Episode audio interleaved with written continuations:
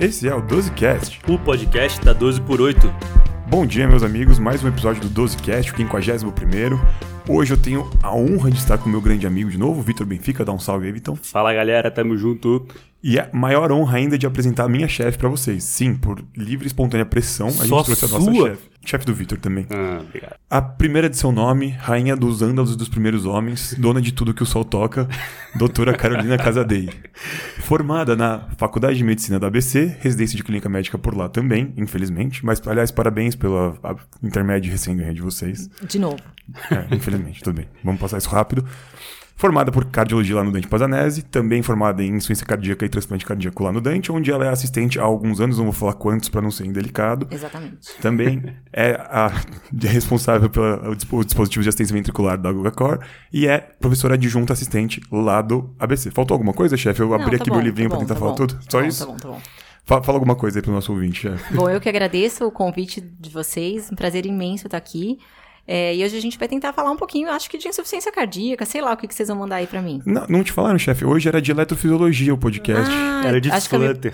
Putz, vou tentar aí. Tá bom, Sei um pouco mais de insuficiência cardíaca, mas a gente tem. Eu falei que ela era dona da porra toda aí, o que precisava vai resolver aqui hoje. O que, que a gente vai falar hoje, Vitão? Só que não, chefe, realmente. A insuficiência cardíaca, claro, nós temos o Rafael Rossi, eu e a doutora Carol Casadei, e obviamente que o assunto hoje é insuficiência cardíaca avançada principalmente, e aqui vamos focar hoje em dispositivos de assistência ventricular, que foi um podcast, inclusive, que em um de nossos stories aí, que a gente apresentou essa questão, foi muito pedido para ser o episódio do 12cast. Sim, é um tema quase nada específico que a gente tem todos os dias na nossa prática clínica, né, Vitão? Por que não chamaram a nossa chefe para falar disso, né? Exatamente. Afinal, foi só ela que viu os dispositivos, porque eu vi Exatamente. dois na minha vida e eu imagino que você também só tenha visto dois. É, exatamente, foi exatamente isso. Chefe, eu pra- levei vocês. É, porque ela mostrou pra gente, exatamente. Senão a gente tinha visto nenhum, na verdade. A Carol teve uma experiência nos Estados Unidos, né, chefe? Fala pra Isso. gente um pouquinho como é que foi isso daí. Bom, então quando eu acabei minha formação, né, é, ficou faltando um pouquinho a parte desses dispositivos, principalmente de assistência ventricular de longa, que a gente vai explicar aí o que que é de curto, o que que é de né? onda, exatamente. E aí eu fui para um dos maiores centros que tem, que é o Tampa General Hospital, é, que eles implantam em média aí só de dispositivo de longa em torno de 73 por ano, né? Então para eles realmente é uma realidade. Então, fazer uma conta rápida aqui, em um semestre eles implantam o que a gente implantou na história do Brasil, quase. É, provavelmente. Que legal. Bom saber. Mas é isso. Também a gente pode falar um pouco da realidade do nosso país, é porque é por isso que a gente está aqui hoje, né? A 12 tem essa questão de botar a questão é, em prática para nossa realidade. Então, claro, nós temos que fazer um paralelo aí com os Estados Unidos, mas nós temos que falar também como é que isso funciona aqui no país. Mas, antes de destrinchar cada etapa desse processo, eu queria saber um pouco mais, até para nossos ouvintes que não são 100% cardiologistas, e ainda assim, como é algo que a gente tem pouca experiência na nossa prática diária, é importante que a gente explique de fato o que é o dispositivo de assistência ventricular. Então, Carol, dá esse briefing aí pra gente, como funciona, o que é, quais são as diferenças do de curta pro de longa. Vamos lá. Bom, então o dispositivo de assistência ventricular, como o nome próprio diz, ele vai dar assistência para o ventrículo. Não é um coração artificial como muitas pessoas Total, né? pensam, não é, tá? Então o nosso coração continua lá, né, do paciente, e ele vai trabalhar, funcionar em paralelo a esse coração que está lá dando um suporte. Bom, e aí a gente tem que pensar para que que a gente vai querer implantar um dispositivo. Por que que a gente vai pensar isso?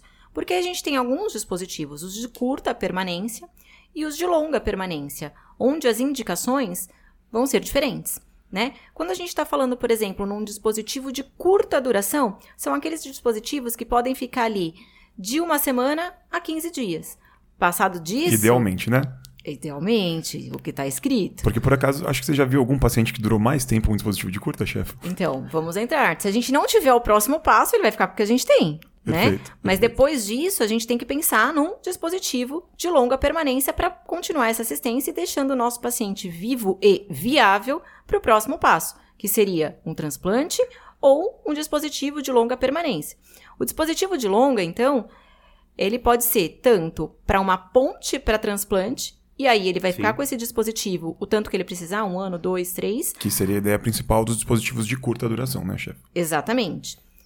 E terapia de destino, aquele paciente que a gente contraindicou o transplante ou ele não pode fazer o transplante por algum motivo, e aí ele vai viver com esse dispositivo de longa permanência pro resto da vida dele. Chefe, e se uma dúvida minha? Se o paciente opta por manter o dispositivo de longa permanência e não ir para o transplante, isso é uma opção também? É uma opção por decisão dele. Do doente. Mas ele também tem, ele ele tem uma fila. voz nessa decisão do Tem que ele vai fazer terapia de destino, Tem né? uma voz. Tem. Então você também. Inclusive, os dispositivos de longa, como destino, surgiram daí. Os dispositivos de longa, quando se começou lá atrás, né? O, o Não eram de longa. não, eles eram de longa, porém, pela duração, mas era como ponte para transplante, não como terapia de destino. E aí, quando chegou a hora do transplante desses pacientes, eles não quiseram transplantar porque eles estavam muito bem, obrigada. E aí surgiu, começou o registro, né? E depois sim os estudos específicos para terapia de destino. Então, basicamente, você separa o cara antes se ele tem indicação de transplante ou não. Se ele tiver indicação de transplante, você quer trazer como ponte para aquilo, beleza. Você tem uma terapia é, futura para transplante, mas você, nesse meio tempo, trabalha com o dispositivo. Caso ele não tenha indicação para transplante, você encara mais como dispositivo para a vida. Ou tem alguns casos que você pode também como ponte para candidatura ao transplante, aquele cara que não tinha uma indicação prévia para o transplante, mas você coloca esse dispositivo de longa e ele pode depois virar um candidato a transplante de novo ou não? Pode, por exemplo, pensando em hipertensão pulmonar, que a gente sabe que é uma das contraindicações para paciente para transplante, né? Às vezes a gente coloca esse dispositivo, deixa por um tempo e vê se essa vai acontecer uma reversão dessa hipertensão pulmonar. E muitas vezes um paciente que não era candidato vai se tornar candidato. Perfeito, a gente pode até depois falar um pouco melhor sobre isso, né? Excelente, né? Acho que aproveitando, nosso ouvinte já deve ter percebido que a gente veio aqui falar dos de longa hoje, não dos de curta. Você podia explicar pra gente como funciona esse dispositivo hoje em dia, chefe? Claro. Bom, os que a gente tem atualmente no mercado de longa duração são dois: o HeartMate 2 e o HeartMate 3. O hardware praticamente a gente quase não tem mais e implantando praticamente é só o HeartMate 3. E como que se faz, né? Então a gente selecionou o paciente. O paciente vai passar por uma cirurgia, vai para o centro cirúrgico, vai ser anestesiado, vai ser entubado, vai fazer uma toracotomia. Cirurgia grande, né? É isso. Por isso que o paciente, a gente vai comentar, creio eu, que ele tem que, tá, tem que estar saudável o suficiente para ele se recuperar no pós-operatório, né?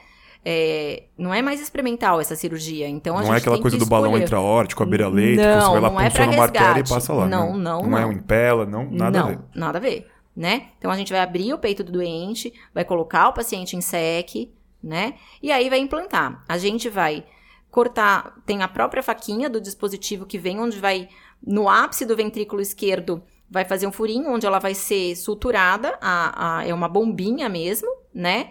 Aí vai sair um cano onde vai jogar lá pra horta, onde vai esse sangue Por que é fora do coração, né? por fora do coração, isso na horta, e exteriorizado para o meio externo, via abdominal, vai sair um driveline, que é o que vai ficar ligado às baterias que são paracorpóreas, né? São externas. Sim. Perfeito. Então é a linha de energia do driveline que vai dar o suporte para funcionamento do nosso dispositivo. E fica Exatamente. tunelizado, né, Carol? Fica tunelizado e geralmente sai ali no flanco direito do paciente, acredito. É, a gente pode até escolher, o paciente pode até escolher se ele O lado mais confortável, O, o né? lado mais Ah, confortável. Você toca pra ele, violão que com a ele mão quer. direita, fica de um lado, só tem essa Ele opção. escolhe.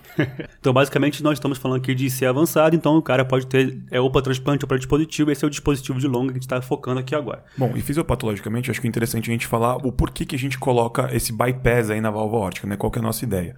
Então, a ideia é criar um dispositivo que a gente consiga diminuir a sobrecarga do ventrículo esquerdo, a gente consegue desinchar né, o ventrículo, a gente diminui o volume intracavitário, melhora um pouquinho a performance dele e aumenta o débito cardíaco às custas de uma bomba externa, né? Exatamente. E aí, o- esses dispositivos que a gente está falando pode dar um fluxo pra gente de até 10 litros por minuto. É super fisiológico, inclusive. E isso como é que é manipulado? Você consegue trabalhar isso com o monitor? Você pode conseguir trabalhar isso de fora, é, é, mesmo não estando com o paciente perto? Como é que funciona isso? Então, tem alguns alarmes, né, que o paciente é treinado para saber. Então, se apitar isso aqui, ele tem que vir para o pronto-socorro, tá? Ou, li- ou ligar, né, pro, pro telefone que ele tem é, disponível para entrar em contato. Então, o paciente tem que ser treinado.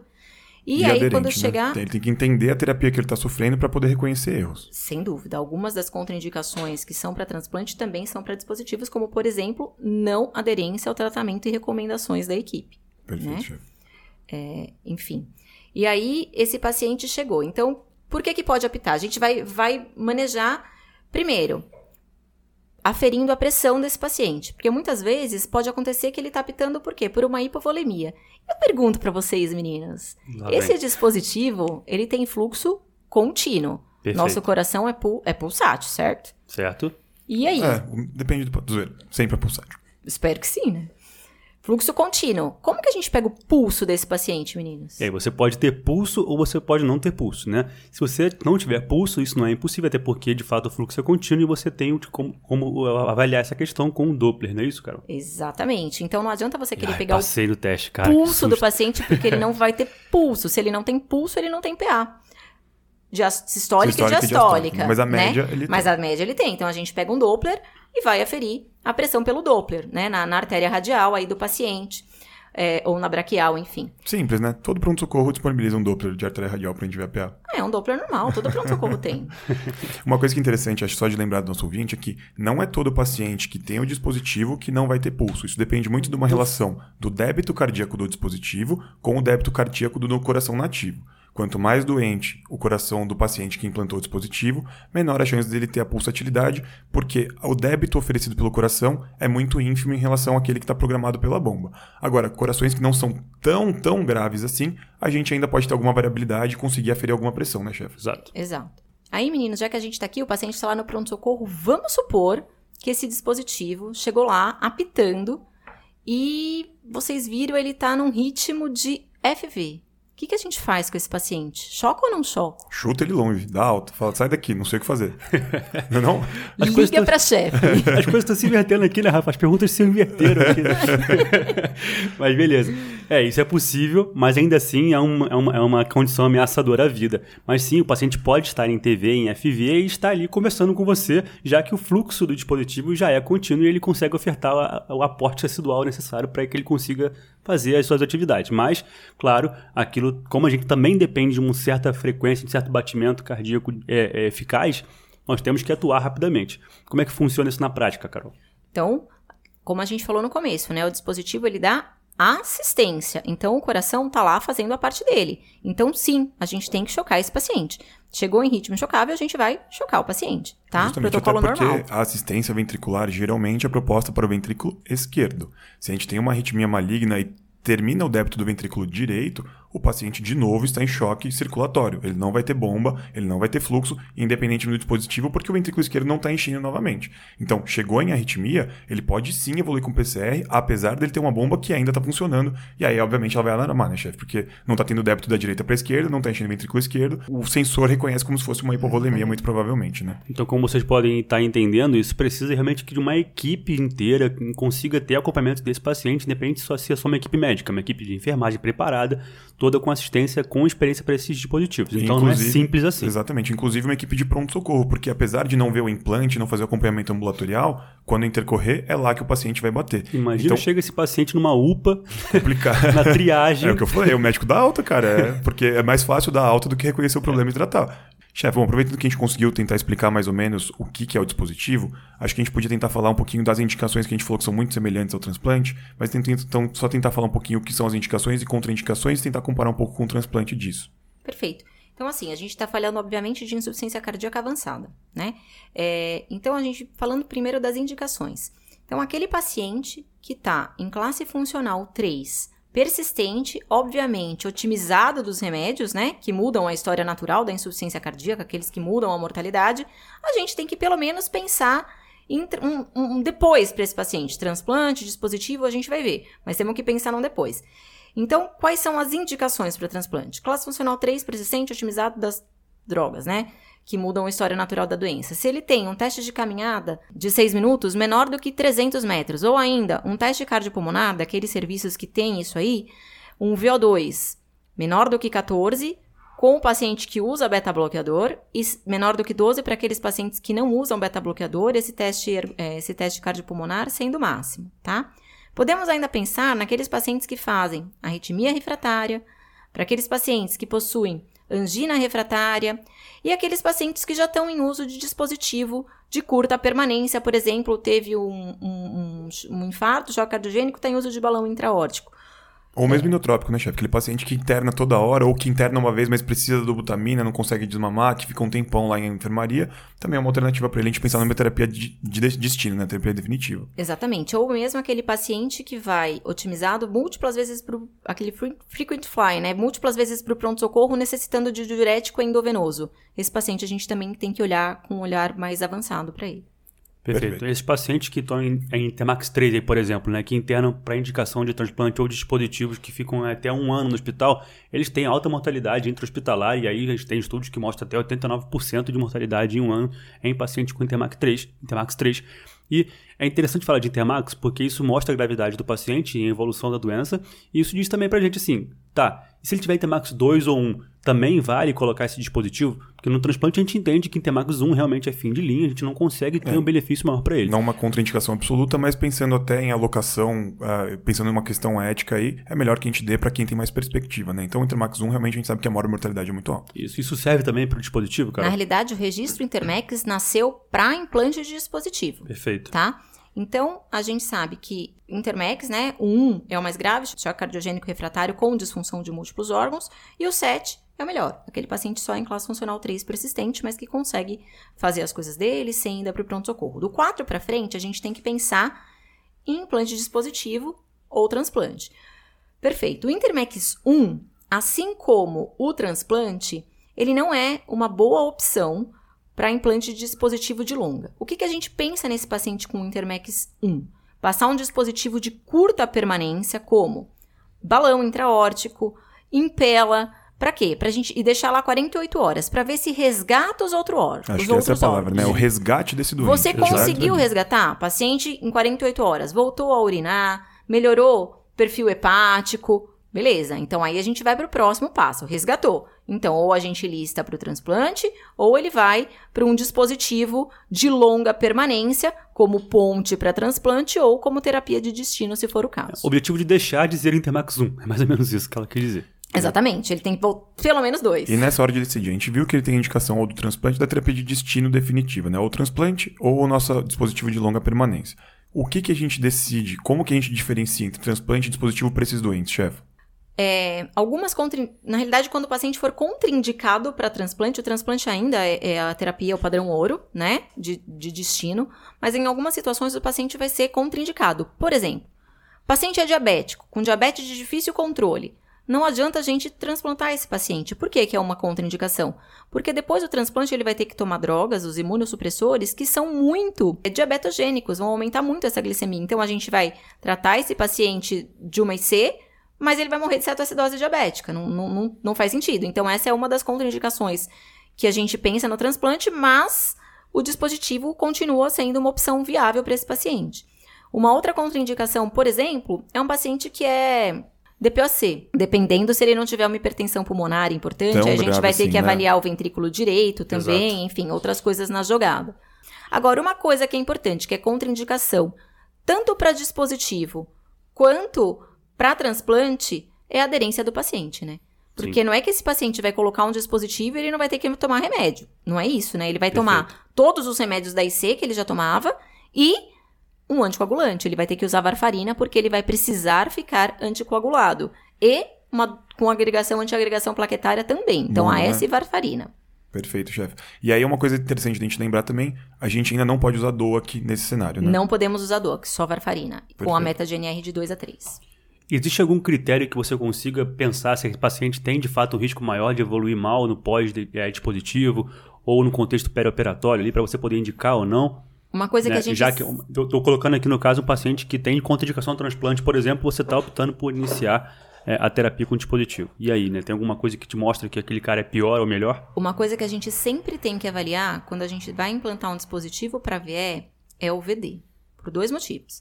Se ele já tiver disfunção de VD, não adianta eu. que- Uma disfunção importante, né, de VD, não adianta eu dar uma assistência para VE. Eu vou ter que dar uma assistência biventricular. E aí eu tô falando de colocar um dispositivo para direita e um, Um dispositivo dispositivo para pra esquerda. Tá? Imagina a quantidade de trombolho que esse cara vai ficar com um driveline pra fora. Deve ser complicado. Tá? Então, primeiro de tudo. Então, esse risco tem que ser avaliado antes. Por quê? Porque se ele ti- aí se ele tiver disfunção de VD, você já sabe. Ou tem alguns scores que a gente usa e o mais utilizado aí é um score que chama Leeds-Miller para a gente avaliar a função de ventrículo direito pré-implante. E se esse, se esse score vier alto, também não é uma boa. Por quê? Porque aí esse paciente vai evoluir com disfunção de VD e todo o trabalho que a gente fez vai por água abaixo, uma, gente- uma vez que a gente vai tando- dando assistência só pro VE. Perfeito. A disfunção do VD é um dos parâmetros que esse Litz Miller também avalia. Né? Existem outros parâmetros como parâmetro nutricional, né? infecção, se ela tem infecção ativa ou não, risco de sangramento, enfim, outros critérios que ele avalia, É. que também são importantes para é ser importante o nosso ouvinte entender a fisiopatologia do porquê que o VD é importante. Não só ele é responsável por atribuir o débito cardíaco que o VE vai receber, né? Afinal, o débito de um lado vai ser o mesmo que vai chegar do outro lado. Mas quando a gente melhora o débito cardíaco da esquerda, a gente sobrecarrega a pré-carga de novo, porque a gente está aumentando o volume que vai chegar lá. E aí sobrecarrega ainda mais o ventrículo direito. Ou seja, um ventrículo que não está muito bom, quando a gente implanta um dispositivo, a gente tende a sobrecarregar ele ainda muito mais, e aí o choque circulatório pode acontecer novamente, porque ele não vai dar conta dessa sobrecarga que a gente está imputando nele quando a gente passa o dispositivo só na esquerda, né? Ele é- é. exatamente, ele era meia boca, mas chegava pouco ali pra ele fazer. Agora vai chegar bastante pra ele fazer e ele não vai dar conta. Isso aí, em Então outras ele- palavras, é isso. Então é legal você separar a questão de que hipertensão pulmonar é uma coisa e IVD é outra, né? Então você pode ter as duas coisas, claro, uma tende até a contextualizar pi- a pior evolutiva da outra, mas você pode ter uma HP isolada, de fato 70 de pressão é, arterial pulmonar, mas não tem uma IVD. E isso pode ser avaliado por alguns métodos, tanto pelo eco, parâmetros ecocardiográficos, quanto por parâmetros hemodinâmicos, que você tem vários tipos de, é, de, de- de fórmulas para você poder definir se de fato aquela, aquele, aquele VD tem um potencial para não dar problema no pós-operatório. Chefa, eu sei que a nossa predileção é pelo transplante cardíaco. E por que, que você vê que hoje essa ainda é a terapia padrão em relação aos dispositivos e como você vê em relação ao futuro? O transplante deve continuar se mantendo assim ou o dispositivo tem um espaço para talvez passar o transplante um dia? Então vamos lá, eu acho que aqui é muito importante a gente falar duas coisas, né? Quando a gente fala Brasil, né, a gente está lidando muito paciente SUS, tá? SUS, o transplante dispositivo de assistência ventricular ainda não é uma opção terapêutica para o SUS, né? A gente sabe disso. E o transplante ainda é para o SUS custo efetivo. O dispositivo não é. Então, primeiro de tudo é, é- é isso aí. Afinal, só para o ouvinte ter a curiosidade dele, quanto custa em média o implante do dispositivo? Falando de dispositivo de assistência ventricular, né? Esquerda, o pacote ali vai ficar em torno de 600, 700 mil reais. Baratinho. Em comparação Todo com o pacote. transplante, que é a primeira internação, é bem mais barato, né? É, o transplante, o SUS paga pra gente, pra gente não, né? Pro pacote, em torno de 50 mil. Uhum, é. É, não, Uma certa diferença. Não tô falando bem- que ele custa isso, tá, gente? Eu tô Sim, falando sim. que o, que o SUS A paga. nível SUS paga e É que a hora que você pensa em SUS, você pensa em residente trabalhando, pensa em assistente ganhando mal, blá blá, e o custo tende a ficar mais baixo mesmo, E né? na prática isso é fácil de conseguir com um convênio no ambiente particular também, não? Não são todos os convênios, né? Mas a gente, de uns anos pra cá, felizmente, a gente tem consciência, a gente pede, explica o porquê que a gente quer, o porquê que o transplante não é uma opção. Na maioria das vezes a gente acaba optando como terapia de destino. E os convênios, sem judicializar, é, têm aceitado. Nos últimos anos, essa história vem mudando um pouquinho, felizmente, para os nossos pacientes. Perfeito. E voltando para a pergunta, chefe, em relação ao transplante e o dispositivo de ser terapia padrão ouro? A gente tá falando, o dispositivo, por mais que a gente pegue aí, ele tem uma história aí no máximo de 10 anos, né? É, que tá evoluindo, né? Todos os desenhos de, de dispositivo foram desenhados para 10 anos e aí é a evolução dos pacientes. Quando a gente fala de transplante, a gente já tá falando de uma terapia que é desde a década de 60. Coisas muito é, mais, mais tempo estudada. E o mais bem estabelecidas, né? também. E o dispositivo, o que, que vai acontecer? É, ele é uma máquina, ele pode ter suas complicações também, né? Ah, é por não isso que eu o essa pergunta. transplante não tenha, né? Mas, por exemplo, esse paciente, a gente falou aqui que ele vai ter que ficar com antiagregação plaquetária, com AS e usando varfarina, anticoagulado, né? Provavelmente, o que vai acontecer se a gente não atingir essa meta certa aí? Ou vai fazer trombose, ou ele vai sangrar, né? Que são as complicações mais temidas aí desses dispositivos, e por isso que eles não são o maior impacto, né, de, de, de, de tempo, de duração deles, acaba sendo esses daí, essas Ou complicações. seja, no fim das contas, a sobrevida do dispositivo ainda é inferior à sobrevida do transplante, né? Exatamente. Se a gente conseguir No colocar... primeiro ano a gente conseguiu ficar igual, né? Que antigamente não era, mas com o estudo momento, que foi o estudo do, HeartMate 3, essa mortalidade em um ano Se igualou para as duas terapias. se igualou igual. A mortalidade em um ano de TX e dispositivo de assistência ficou igual. Porém, a curva se abriu a partir de três anos. O longo prazo ainda se, se É. prefere pelo transplante mesmo. Mesmo né? no Brasil, que a sobrevida é de perto de 8 anos, aí dependendo do centro que a gente está Mesmo. estudando, o dispositivo a gente sabe que é de 3 a 5 anos aí, principalmente, né? Então, aproveitando que a gente estava falando das complicações, acho que dá pra gente citar aí, né? Já que eu puxei o gancho aí do porquê que a, a longevidade não é tão grande dispositivo, podia comentar um pouquinho das principais complicações? A gente já falou agora um pouquinho das- da, trombose, né, dele. O que mais que a gente pode acontecer com Bom, esse então a doente, gente chefe? falou da parte, né, é, tanto de trombose quanto de, de sangramento, Risco de sangramento, né? né? Afinal, Sangramento mais comum é epistaxe, mas epistaxe até que tudo controlável, bem, vai, né? Perto controlável. do que pode acontecer, podia ser muito pior. O grande problema é se você tiver é, sangramento de sistema nervoso central, que é o nosso grande problema, mas felizmente é só de 1 a 3% dos casos que acontece isso aí. Outro problema que a gente tem de sangramento é HDA, tá? Sangramento do trato gastrodigestivo. E aí, quando a gente vai fazer a endoscopia, é aquele sangramento difuso, de mucosa. Então, Aquele não tratável, né? Não tem um Exatamente. ponto de ressecção que você pode queimar, que você tem alguma coisa pra fazer. Não tem. É aquele sangramento difuso que não tem exatamente muito o que a gente fazer. E que leva à mortalidade, obviamente. Exatamente. E isso é relacionado provavelmente a uma doença que se chama deficiência de von Willebrand adquirido, mais ou menos semelhante do que os pacientes fazem com válvula e até mesmo porque essa questão do, de não ser muito, não, não ser Pulsátil pulsátil, mais, ser de né? fluxo contínuo, tudo isso aí. E aí faz uma angiodisplasia difusa aí na- no trato gastrointestinal, né? Exatamente.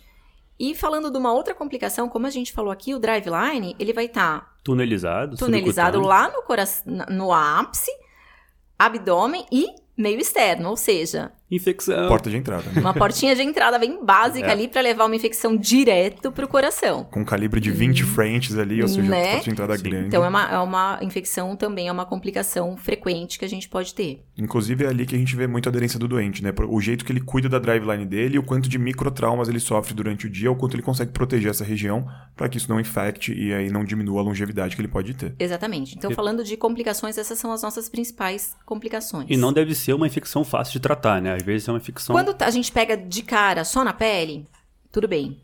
Só faz uma celulite, pega subcutâneo ali, tudo bem. O problema é se a gente atrasar de fazer esse diagnóstico e subir o driveline. Aí realmente é muito complicado. Eu acho que o grande problema é que você não tem opção de tirar o driveline, porque se você implantou o Exatamente. dispositivo, o doente estava Você vai ter que trocar tudo. É, aí você precisa de uma outra cirurgia, Ou tudo. maior mortalidade, infecção Tudo. hospitalar, tudo de novo, né? Acho que muito complicado isso. Eu tava até lendo um artigo no- no- é, que tá. tá... É lógico que a gente vai tentar tratar, né? Como se fosse uma infecção Sim, de fio de marca-passo, vai, exato. por exemplo.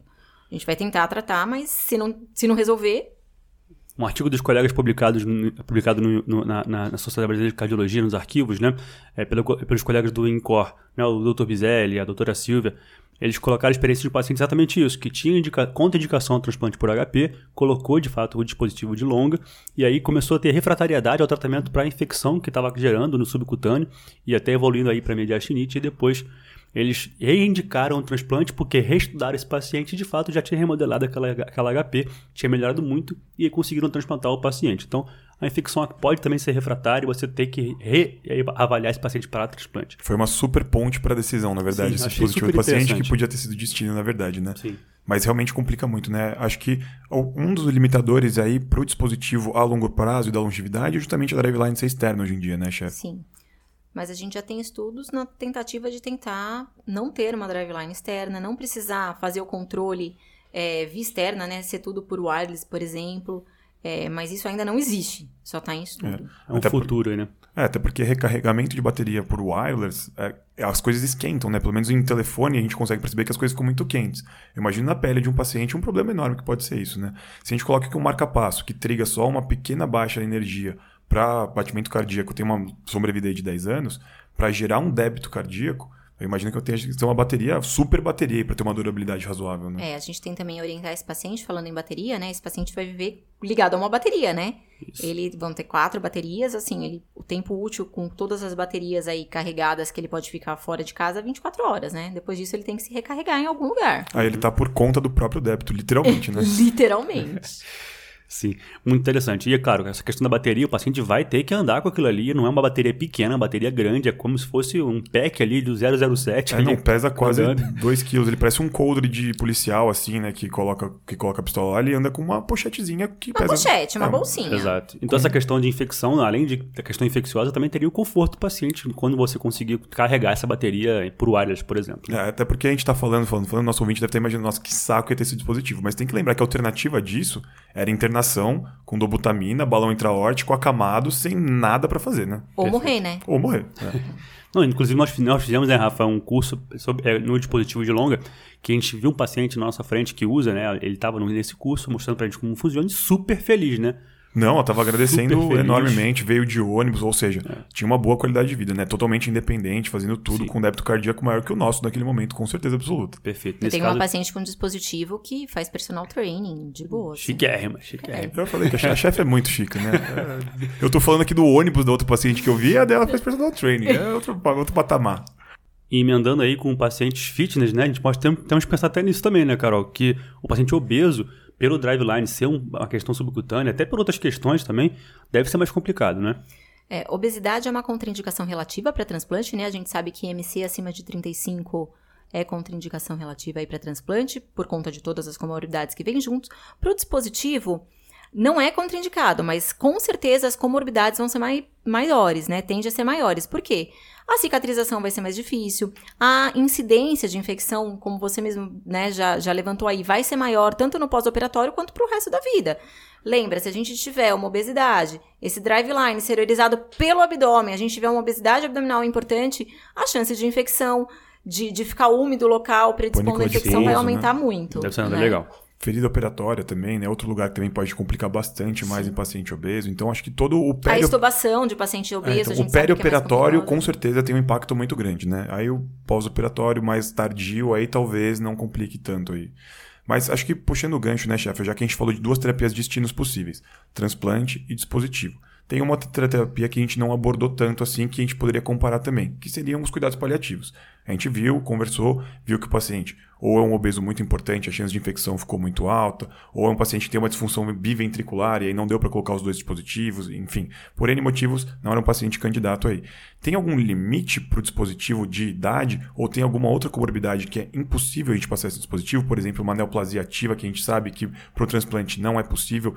Tem alguma coisa que faça a gente mandar direto para cuidados paliativos ou vai até 100 anos aí a gente pode passar dispositivos nos doentes? Então vamos lá. Para transplante, por questão de ética, né, a gente não tem órgão para todo mundo, então a gente acaba dando uma selecionada na idade, bota ali uma idade mais ou menos de 70 anos, né?